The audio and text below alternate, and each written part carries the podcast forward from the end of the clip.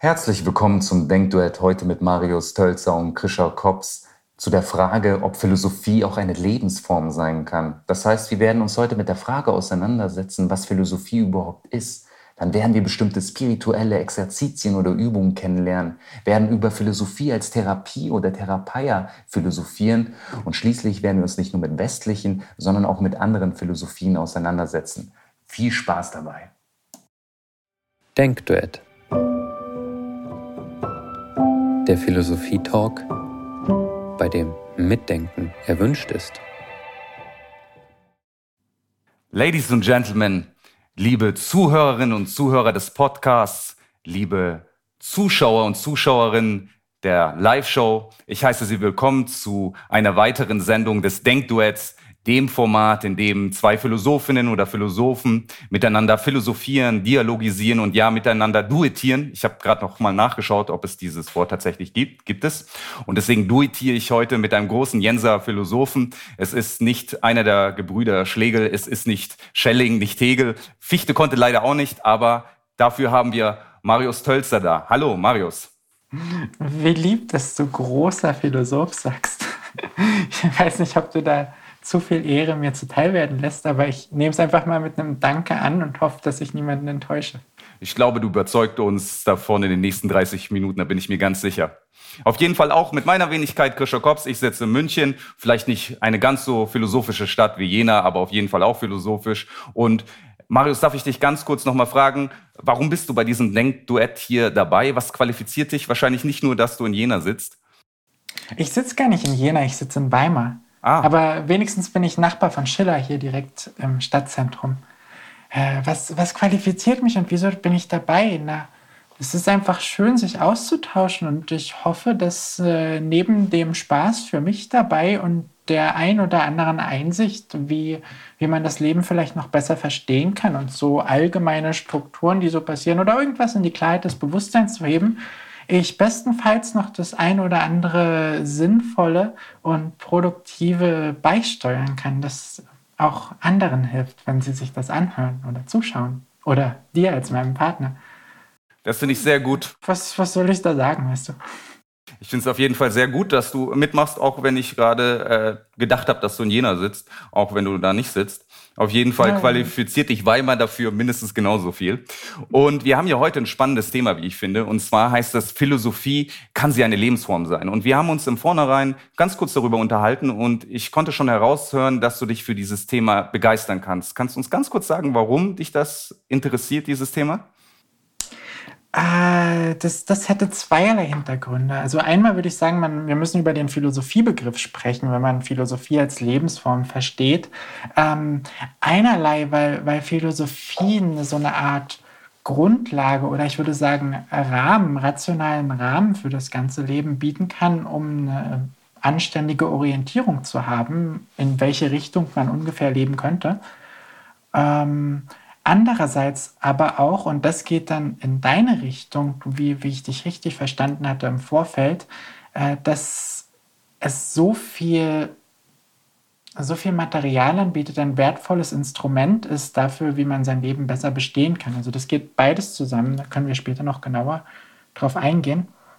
Ähm, wir werden auf jeden Fall, du hast schon was Wichtiges genannt, dass wir uns nachher noch über den Philosophiebegriff Gedanken machen müssen. Das passiert unweigerlich, wenn man so ein Thema aufmacht. Damit wir uns aber der Frage nähern, was mit Philosophie und Lebensform im Folgenden eigentlich überhaupt gemeint ist, werde ich dir eine kleine Geschichte erzählen, wenn du mich lässt, Marius. Und zwar von einem Philosophen, den nenne ich jetzt mal Marius Aurelius. Natürlich rein fiktiver Natur, hat nichts mit Marius zu tun und auch nicht mit äh, Marcus Aurelius, den stoischen Philosophenkaiser. Und dieser Marius Aurelius, sagen wir mal, lebt vor 2000 Jahren, vielleicht auch ein bisschen äh, früher, 2500 Jahren, antikes Griechenland, er könnte auch in Rom leben. Und dieser Marius Aurelius sucht sich jetzt eine Philosophieschule aus, denn er ist ein aufstrebender Philosoph. Marius, wenn du jetzt nicht Marius wärst, sondern Marius Aurelius, was würdest du dir denn für eine antike Philosophieschule aussuchen? Ähm, also von, von heute würde ich mir keine Philosophieschule als solche heraussuchen, aber wenn ich damals lebte und keinen besseren Zugriff hätte, wäre ich bestimmt Epikureer geworden. Äh, was, ich, ich mag den Stoizismus auch sehr, aber das äh, scheint mir zu viel Disziplin zu sein und ein zu rationale, eine zu rationale Herangehensweise ans Leben. Also ich sehe schon, du genießt gerne, du magst ein Stück Käse, aber ich finde ich eine sympathische Wahl. Es ist aber auch gar nicht so wichtig, weil in den Strukturen viele dieser Philosophieschulen damals und auch in anderen Gefilden, nicht nur in den westlichen Gefilden, sich ähneln. Und dabei geht es darum, dass es meistens einen, sowas wie einen Lehrer gibt. Weiter Osten wäre es ein Guru, das ist ein Philosophielehrer, das könnte ein Apostel sein, das könnte aber auch ein Sophist sein. Und dieser Lehrer vertritt eine bestimmte Philosophie. Und diese Philosophie vertritt er nicht nur in seinem Unterricht, sondern in seinem Leben an sich. Und das ist sehr interessant. Meistens sind diese Philosophieschulen auch mit einem bestimmten Kodex verbunden. Wenn man zum Beispiel damals sich den Pythagoreern angeschlossen hatte, durfte man zum Beispiel fünf Stunden, Entschuldigung, nicht fünf Stunden, sondern fünf Jahre nicht sagen, zumindest im Unterricht, weil man erstmal lernen sollte zuzuhören. Das ist natürlich bei uns jetzt nicht so, Marius, du darfst auch was sagen, du darfst immer dazwischen funken. Auf jeden Fall äh, war diese Philosophie dann auch nicht nur auf irgendwelche abstrakten Themen bezogen, sondern hat sich ganz stark auf das Leben an sich fokussiert. Das heißt, diese Philosophie sollte jeden einzelnen Schüler und in diesem Fall unseren fiktiven Schüler Marius Aurelius so verändern, dass er sein ganzes Leben an sich verändern kann. Also dass es bis in die letzte Pore seines Alltags Veränderungen annimmt, damit er ein besseres Leben leben kann. Und da gibt es verschiedene Pfeiler, die sehr wichtig sind. Zum Beispiel würde ich sagen, einer der Hauptbezugspunkte war die Ataraxie, das heißt, dass man nicht immer im Affekt handelt, sondern dass man mit mehr einem ruhigeren Gemüte an die Sache geht, dass man reflektiver ist, nicht immer mit Heiß, Heißblut an die Sachen herangeht. Ein anderer Punkt war zum Beispiel die Ataraxia, äh, Entschuldigung, die Autarkia, also dass man frei wird, eben durch die Philosophie, die man hat, dass man freier handeln kann, dass man nicht dadurch so determiniert ist, was ähm, einem, einem alltäglichen Leben passiert, durch die Umstände, durch die Natur. Und ein letzter Punkt, der sehr wichtig dabei meistens ist, ist, äh, dass man eine andere Perspektive einnimmt. Also, dass man nicht so egomanisch, nicht so egozentrisch, nicht so egoistisch zum Beispiel ist, sondern oft sagt man zum Beispiel die Vogelperspektive einnimmt und deswegen die Dinge anders sieht. Und durch diese verschiedenen Aspekte, wenn man sich diesen, mit diesen Themen philosophisch auseinandersetzt, war zumindest das Ziel dieser Philosophie, dass man sein ganzes Leben verändern würde. Wie findest du diesen Ansatz? Jetzt mal ganz grob gezeichnet, wie ich ihn gezeichnet habe. Sagt er dir etwas? Sagt er dir zu oder? Hesse sagt an einer Stelle, nur das Denken, das wir leben, hat einen Wert. Ich würde ich würd sogar ganz von der anderen Seite rangehen und sagen, alle Philosophie, die nur im Elfenbeinturm stattfindet und abstrakt klügelt über das Leben, ohne eigentlichen Realitäts- und Lebensbezug zu haben, ist im Grunde völlig wertlos. Also Gute Philosophie ist nicht nur verständlich, sondern hat unmittelbaren Wert zum Leben, weil sie das Leben fordert und fördert, weil sie Sachen ins Bewusstsein hebt, die wir sonst nicht so hätten und durch diese Erkenntnis eben aufhilft dazu, sein Leben, wie du sagst, in ganzheitlicher Weise zu verbessern. Und da ist es, da ist es ungemein wertvoll. Also ich entnehme dem Marius, dass du dem gegenüber positiv gestimmt bist. Eine Philosophie, die versucht, den Schüler Marius Aurelius in dem Fall so zu verändern, dass es in verschiedenen Bereichen, fast allen Bereichen vielleicht seines Lebens eine Veränderung gibt, eine positive. Und, ich will aber ja, trotzdem noch bei einer Sache intervenieren oder zumindest nachfragen. Du hast so von äh, verschiedenen Philosophien und verschiedenen Lehrern gesprochen und die alle so ein bisschen daneben gestellt oder so, als äh, hätte da der eine eine seine eine Lehre und der andere seine andere Lehre und das ist irgendwie ein bisschen unvermittelt. Ist das denn, sage ich, gleich viel oder gibt es da was, woran man sich besser orientieren könnte oder allgemeine Prinzipien, die durch diese verschiedenen Lehren gehen, dass es nicht einfach nur Dogmatik wäre, wie man leben soll? Also äh, meinst du jetzt spezifisch die Rolle der Lehrer oder meinst du die Rolle in der Schule selbst? Beides. Beides, also die Rolle der Lehre als auch die Rolle der Lehrer. Also das Interessante ist ja, ich habe diesen Begriff der Philosophie als Lebensform von Pierre Hadot genommen. Das ist derjenige, der das etabliert hat, vor allen Dingen. Und er benutzte den französischen Begriff dazu, Manière de vivre. Und er hat herausgestellt, dass es in der Antike in sehr vielen verschiedenen Schulen, auch im Hellenismus, ähnliche Strukturen eben gab. Und diese Strukturen spiegelten sich eben daran, dass es einen Lehrer gab und eine bestimmte Lehre, die sich natürlich unterschieden hat. Also wenn du ein Epikurer warst, so wie du es wahrscheinlich gewesen wärst, Marius, und der Stoiker hätte natürlich eine andere Lehre gehabt, wahrscheinlich. Also, aber Epikurismus ist nicht nur Käse essen. und so, gerade so wie ich Hadot gelesen habe, wenn du auf ihn referierst, denke ich viel mehr an die spirituellen Übungen. Genau, und, und das wäre mein nächster Punkt gewesen. Moment und Leben zu sein. Genau, das war nämlich der nächste Aspekt. Du hast mich da gut hingeführt.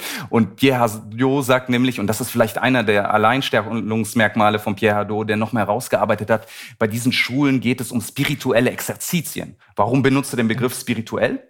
Weil es nicht nur rein intellektuell ist, sondern sich auch auf einer körperlichen Ebene abspielen kann, auf einer meditativen Ebene, auf einer körperlichen, also auf verschiedenen Ebenen. Um diesen Begriff, um diesen holistischen Ansatz zu umgreifen, benutzt er den Begriff spirituell. Und da gibt es eben verschiedene philosophische Übungen und Exerzitien, die die Schüler nehmen, in diesem Fall unser Marius Aurelius, um seine Haltung zu verändern und seine Haltung zum Leben an sich zu verändern. Würdest du sagen, es gibt bestimmte philosophische Übungen, spirituelle Exerzitien, die du selbst vollziehst, Marius? Ja, das, das hängt äh, sehr stark davon ab, wie wir philosophisch jetzt verstehen, würde ich sagen. Also es gibt eine Menge spirituelle Übungen, die, denen ich nachgehe. Äh, die Philosophie hat mir da auch viel geholfen. Ich verstehe unter Philosophie aber gewöhnlich etwas sehr Rationales und Spiritualität dann darüber weit hinausgehend. Das bedeutet, ich kann rational über bestimmte Strukturen von Spiritualität sprechen und über vielleicht mystische Erlebnisse, wenn man sich ganz auf den Moment oder auf eine Sache konzentriert und sich das Bewusstsein dann öffnet auf das Ganze hin und man hat so eine Einheits- und Ganzheitserfahrung. Aber ähm, der Zugang wäre für mich äh, tendenziell ein anderer. Aber das, das kann freilich helfen, ganz, ganz immens die Einsicht auch darin zu haben, was man tun sollte und wie. Also ich äh, sag dir mal eine Übung, die ich immer sehr interessant fand. Und du kannst vielleicht sagen, für, für dich ist das keine philosophische Übung mehr, sondern im weitesten Sinne eine spirituelle Exerzitie.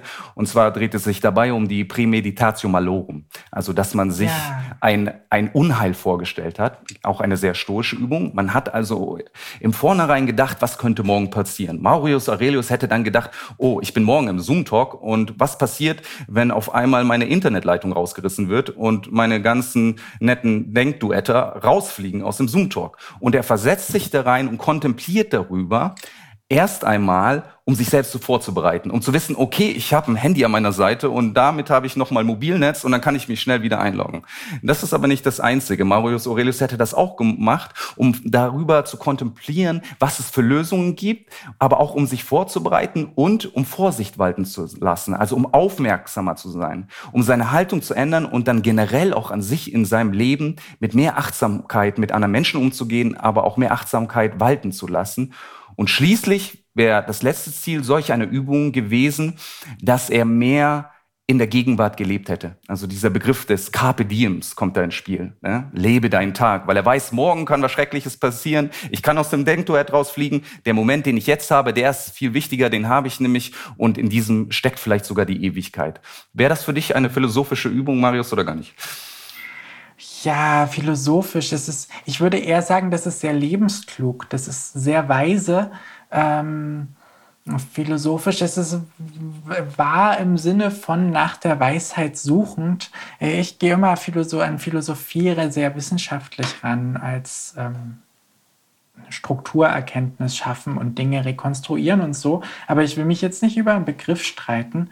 Das ist ungemein, ungemein hilfreich auf alle Fälle und äh, wichtig ist, dass man durch diese rationale Einsicht, die man in bestimmte Strukturen gewinnt äh, oder in bestimmte Dinge überhaupt, wie zum Beispiel den schlechtesten möglichen Fall, der da entstehen mag, vorwegzunehmen, eine, eine größere Ruhe gewinnt und deshalb eine größere Offenheit für die Gegenwart oder für das, was dann kommt, wenn es kommt, weil man schon die Dinge durchgegangen ist. Das ist ungemein klug. Äh, äh, für mich würde das dann angenehmer sein, in meinem Wortschatz von Lebenskunstlehre zu sprechen. Aber vielleicht verstehe ich dich. Haarspalterei. Vielleicht verstehe ich dich da falsch, aber vielleicht ist deine Position eben etwas moderner, weil Pierre Hadot sagt auch, das ist natürlich eine Definition der Philosophie, wie sie äh, sehr lange gang und gäbe war, die sich aber dann durch verschiedene Veränderungen, Scholastik, Descartes, Moderne, ja. verändert zweifelsohne. Und ich bin an Kant geschult und dann mit dem deutschen Idealismus und dann kommt das alles rein, aber äh, da, da müssen wir ja wirklich nicht haarspalten. Genau. Das, der letzte Aspekt, den ich sehr interessant finde bei dem Ganzen, ist eben, und ich hatte schon anklingen lassen, dass diese Philosophie eine vollkommene Transformation des Schülers oder der Schülerin, in diesem Fall von Marius Aurelius, darauf abzielt. Das heißt, es geht nicht darum, dass ich vielleicht ein Philosophiebuch von Peter Singer zu meiner Hand nehme, Animal Rights, und dann nach philosophischer Überlegung zu dem Schluss komme, dass Tieressen nicht ethisch ist und ich zum Vegetarismus übergehen sollte, sondern es geht darum, dass diese Philosophie sich bis in die letzte Pore meines Alltags, meines Daseins hineingleitet, so dass ich mich vollkommen eben transformiere und ein anderer Mensch werde oder dass dieser Marius Aurelius, nachdem er die philosophische Schule verlässt oder nachdem er einige Jahre da drin ist, dass er nicht mehr der gleiche ist wie derjenige, der in diese Schule hineingetreten ist. Also das wäre noch ein weiterer Aspekt, zumindest so wie Pierre Hadot ihn voranstellt ja, diese existenzielle Ganzheitlichkeit ist ohnehin unabdingbar für alles, was wirklich ernst genommen wird und was man machen möchte.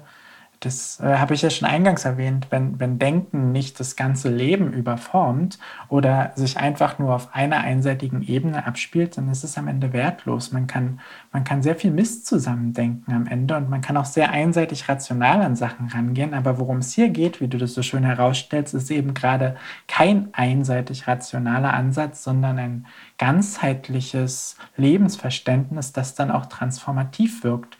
Und wenn man, wenn man einfach integral an Sachen rangeht, dann wird jede Kleinigkeit des Lebensvollzugs symbolisch für das große Ganze, nicht? Das ist, wenn du, wenn du eine miese Beziehung hast und einfach nur fünf Minuten zum Essen zu spät kommst, dann hängt schon der Haussegen schief. Äh, und genauso wird alles äh, überformt, alles überformt, wenn man dann auch solche Wege einleitet. Und noch ein anderer Aspekt, der mir einfällt. Also ich gebe ja. dir da recht auf jeden Fall. Ist, was ich so interessant fand und warum ich diesen Begriff der Lebensform mit Philosophie in Verbindung bringen kann, ist, dass dort dieser Begriff der Therapeia, der Therapie oft eingesetzt wird. Das heißt, dass unser Marius Aurelius auch bestimmte Probleme nicht an sich hat, sondern vielleicht in der Zukunft oder äh, bestimmte Schwierigkeiten hat und dieser Lehrer dann zu Marius Aurelius kommt und sehr oft auch das Vokabular der Therapie benutzt wird. Also äh, der Lehrer, es gibt bestimmte Leiden und der philosophische Lehrer hat sozusagen die Medizin äh, dagegen. Und das kann man aber nicht gleichsetzen mit einer modernen Therapie. Also es geht nicht darum, dass man eine Depression oder was auch immer hat und sich dann auf die Couch legt und sich behandeln lässt, sondern es geht eben darum, dass äh, diese Therapie prophylaktisch wirkt für die Zukunft, dass ich, dass, oder dass unser Marius Aurelius eine andere Person wird, um dann weniger Probleme selbst zu haben und auch positiver auf die Welt zu wirken. Und was mich jetzt interessieren würde, Marius, ich würde sagen, wenn man diesen so wie ich das jetzt beschrieben habe, wenn man das betrachtet, dann könnte man noch sagen, vieles, was man im Yoga-Bereich sieht, was man vielleicht in esoterischen Kreisen sieht und so weiter, äh, das könnte man ja per Definition vielleicht auch darüber stülpen. Hat denn diese Philosophie als Lebensform, zumindest so grob, wie wir sie gerade dargestellt haben, hat sie denn überhaupt was Ethisches, vielleicht sogar was Politisches oder ist sie nur rein selbstbezogen? Ich, ich dachte gerade, deine, deine Frage geht in eine andere Richtung, weil ich das auch schon auf der Zunge hatte. Und wenn du dann in den Osten gehst, wollte ich dich fragen, inwiefern äh, der Unterschied zwischen dieser Philosophie als Lebensform und den spirituellen Lehren des Osten ist, dem Daoismus oder den yogischen Veden oder dergleichen. Ähm, was ethisches, was ethisches oder selbstbezüglich wenn, wenn es darum geht, sich dem Leben gegenüber zu öffnen, dann, dann ist es auch ethisch, weil es mehr Realitätsbezug fördert, weil es, wenn, wenn, weißt du, du, du hast vorhin gesagt, es geht darum, sich selbst ein bisschen ähm, besser zu reflektieren, mal einen Schritt zurückzutreten, mal die Vogelperspektive einzunehmen und nicht unbedingt sich, äh, Stichwort Ataraxia, mit seinen Affekten, mit dem, was so hochkommt und gärt in einem gleich zu identifizieren. Das, das machen ja viele Leute, dass sie denken, sie sind, was sie fühlen oder dergleichen. Und wenn man, wenn man das ernst nimmt, und das, das schafft, sich selbst dementsprechend, zum Beispiel mit Hilfe dieser Lernen als Gegenüber wahrzunehmen, dann führt das automatisch dazu, dass man offener wird und eine bessere Wahrnehmung hat der Dinge, wie sie sind, also der Realität. Und das hat im weitesten Sinne auch etwas Ethisches, im Sinne von etwas Praktisches, im Sinne von wahrem Weltbezug. Man kann hier eh nicht mit Moral rangehen. Gut sind die Dinge, die angemessen sind und nicht allgemein etwas ist gut oder schlecht. Also je mehr man sich öffnet der Realität, desto besser. Quasi. Also ich glaube, ich sehe das auch wie du und ich finde auch interessant, dass du das nochmal mit den weiter östlicheren Philosophien genannt hast. Das werde ich kurz hinten anstellen um aber erstmal auf diesen ethischen Aspekt zu kommen, beziehungsweise den politischen. Ich wurde mit dieser Frage des Öfteren, ja, ich wurde des Öfteren mit dieser Frage äh, konfrontiert. Also wenn ich darüber geschrieben habe und dann meinte jemand, ja, aber wir müssen Dinge in der Welt verändern und das, was du machst, ist irgendwie nur auf sich selbst bezogen. Dafür haben wir überhaupt gar keine Zeit. Und es gibt einen sehr schönen Text, den großen Alkibiades von Platon. Und zumindest äh, sagt man, dass er von Platon ist. Und in diesem Text kommt Alkibiades zu Platon. Und das könnte eigentlich auch unser Marius Aurelius sein. Und Alkibiades sagt zu Platon, ich will ein großer Politiker werden. Ich will in der Polis etwas bewirken. Und das Erste, was Platon oder eines der ersten Dinge, die Platon dann zu Alkibiades sagt, ist, das ist gut, aber denke erstmal nach, kehre in dich und denke darüber nach, was das Richtige, was das Wahre ist. Und erst wenn du dich sozusagen um dich selbst sorgst, also wenn du diese Philosophie als Lebensform, wenn du die einübst, wenn du bestimmte Übungen, das sagt er nicht im Originalton, aber das ist, worauf es auch hinausführt. Erst wenn du das machst und erkennst, was die Wahrheit ist, dann kannst du ein guter Politiker werden, dann kannst du Gutes bewirken in der Polis. Was glaubst du, Marius, wie würde die Welt aussehen, wenn viele der gegenwärtigen Politikerinnen und Politiker ähm, auch einen Platon aufsuchen würden oder dergleichen und solch ja, solch eine Antwort auf Ihre Frage bekommen würden? Das ist, das ist eine Frage, auf die ich zwei äh, nicht widersprüchliche Antworten habe, aber das ist eine große Betrachtungssache.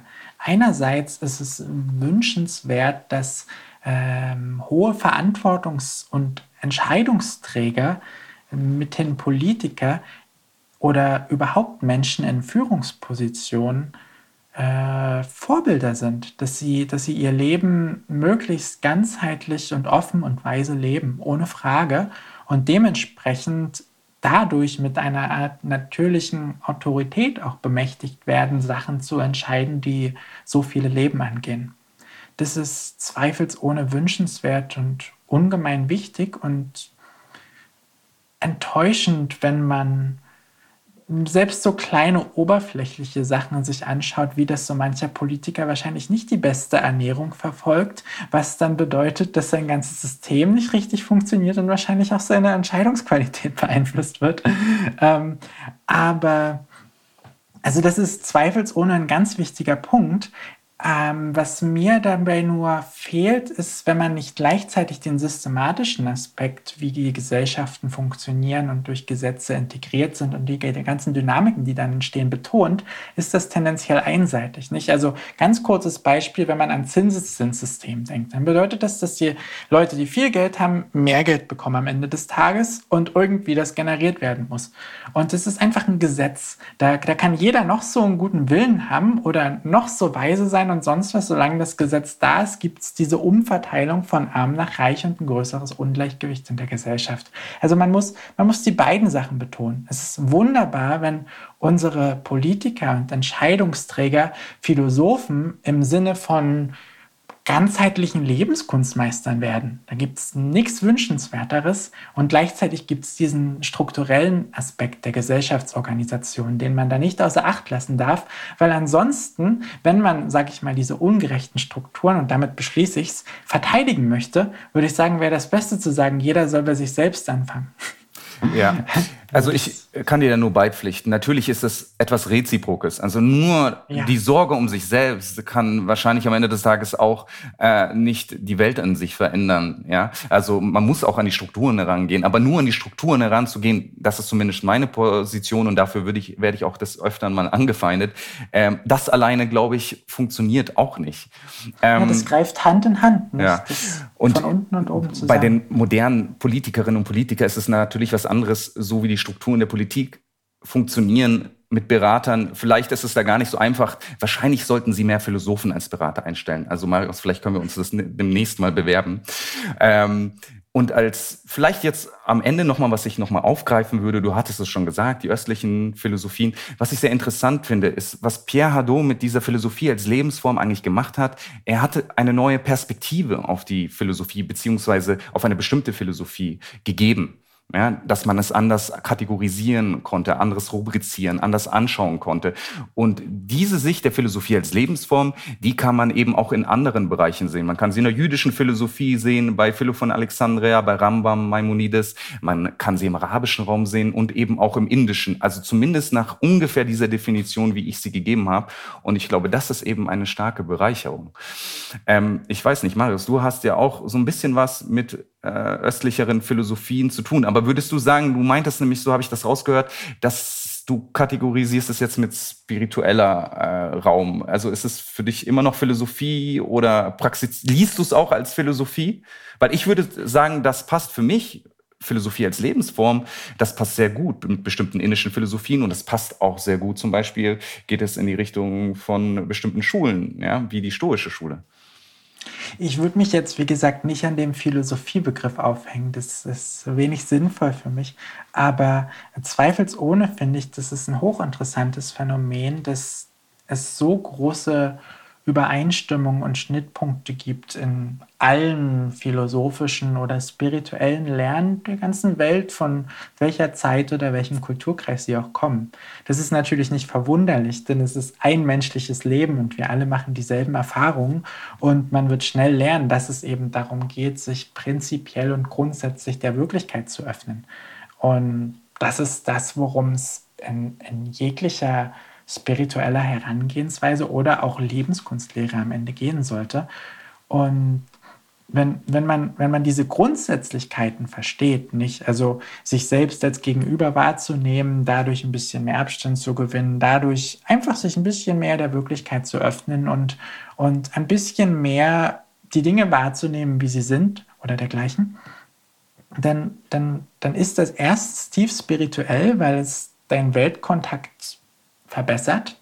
Und äh, Spiritualität ist im Ende Bezug zum Ganzen des Daseins nicht. Also das ist radikale Wahrheitssuche, wenn man das so möchte. Radikale Wahrhaftigkeit über die Beziehung zwischen sich selbst und der Welt und irgendwie so sehen, dass sein kleines Ego und was da alles für äh, Unsinn sich im Kopf und Herz abspielt, manchmal, was sich im Weg stellt zwischen, zwischen, zwischen Selbst und Welt, dass man das ein bisschen runterfahren kann. Und äh, wenn, wenn, man solche Grundsätzlichkeiten versteht, es kann vielleicht einmal grundsätzlich kommen oder man liest erst die eine philosophische Lehre und dann die andere und dann die andere und merkt auch, die sagen ja alle im Grunde dasselbe. Das ist eine, eine wunderschöne Erkenntnis, weil man merkt, da ist bestimmt wirklich was dran. Und wie gesagt, das sind Universalia. Das ist so ähnlich wie mit, wenn man in die verschiedenen Religionen guckt. Nicht? Wir reden ja gerade eh über spirituelle Sachen, wo, wo der Übergang fließend ist zu, zu religiösen Prägungen, ähm, dass äh, so kulturhistorisch bedingt verschieden ähm, die auch sein müssen, der, der Kern sich doch frappierend ähnelt überall. Und das Schöne daran ist, Marius, wir können gleich im Anschluss noch ein bisschen da vielleicht ins Detail gehen, auch äh, wenn über die indische Philosophie etwas philosophieren. Jetzt läuft uns aber leider die Zeit davon. Und ich möchte zum Schluss aber noch drei Empfehlungen, nein, vier Empfehlungen aussprechen. Und zwar äh, für alle, die sich für dieses Thema interessiert haben. Das Buch, von dem ich sprach, Pierre Hadot, Philosophie als Lebensform, so heißt es auf Deutsch, ist damals beim Fischer Verlag erschienen. Das kann ich ans Herz legen. Es gibt noch ein späteres Werk, das sich mit dieser Thematik auseinandersetzt, leider nicht auf Deutsch erschienen, sondern nur auf Englisch und Französisch. Das heißt Qu'est-ce que le Philosophie antique? Und dann gibt es noch ein anderes interessantes Werk von Michel Foucault, das heißt Hermeneutik des Subjekts. Eine leicht andere Perspektive, aber kann ich auch in dieser Hinsicht und zu diesem Thema empfehlen. Und zuletzt von Martha Nussbaum, A Therapy of Desire, leider nur auf Englisch erschienen. Und das nimmt dann ein bisschen vielleicht die rationalere, ähm, logischere Position ein, mit der du, Marius, vielleicht etwas mehr sympathisieren würdest. Und zu allerletzt habe ich noch eine letzte Empfehlung, eine Buchempfehlung, und zwar nicht von einem Philosophen aus Jena, sondern aus Weimar. Aber Marius, vielleicht sagst du selbst was dazu. Ich danke dir. Äh, erstmal würde ich nachfragen, das Buch von Foucault, ist das auch für Laien lesbar? Der hat einen etwas verschwurbelten Stil ab und an. Ja, aber da, das ist ein bisschen dick. Also man muss sich durchkämpfen. Ich glaube, es sind so 780, 90 äh, Seiten, aber es sind seine Vorlesungen. Und äh, dadurch, ja. dass es natürlich äh, eigentlich oral vorgetragen ist, lässt es sich relativ gut lesen, wie ich finde. Ja, und es wiederholt sich auch immer wieder. Deswegen, äh, wenn man es in Häppchen genießt, auf jeden Fall eine Empfehlung meinerseits. Gut. Nicht, dass jemand dann das Buch aufschlägt und erschlagen wird. Ja, äh, der Krischer, der weist darauf hin, dass in einem Monat wahrscheinlich mein kleines philosophisches Manifest durch alles Leben geht ein Du erscheinen wird, äh, wo es um die Themen Schicksal, Freiheit, Selbsterkenntnis, Liebe, Kunst und Spiritualität aus einem systematischen Guss und nur auf wenigen kurzen Seiten geht, was durchaus auch unser Gespräch heute tangiert, wenn es um Weltkontakt geht und wie man aus der Philosophie lebensklug werden kann. Ich verstehe das als systematische Lebensphilosophie. Sehr gut. Äh, Marius, ich hoffe, ich kriege eine signierte Ausgabe aus der Erstauflage von dir. Und ich bedanke mich sehr herzlich, dass du heute mit mir duettiert hast. Und ich bedanke mich auch bei den Zuhörern des Podcasts, für alle, die das sehr interessant finden und jetzt gerne mitphilosophieren wollen würden, aber es nicht können, weil sie ja nur den Podcast haben, kann ich nur empfehlen www.denkduett.de. Da kann man sich nämlich dann später auch einloggen und mit uns weiter mitphilosophieren. Und ich danke auch den Mitdenkduettern und Duetterinnen, die jetzt gerade in dem Live-Zoom-Talk mit dabei sind. Wir werden gleich weiter philosophieren. Vielen Dank und adieu.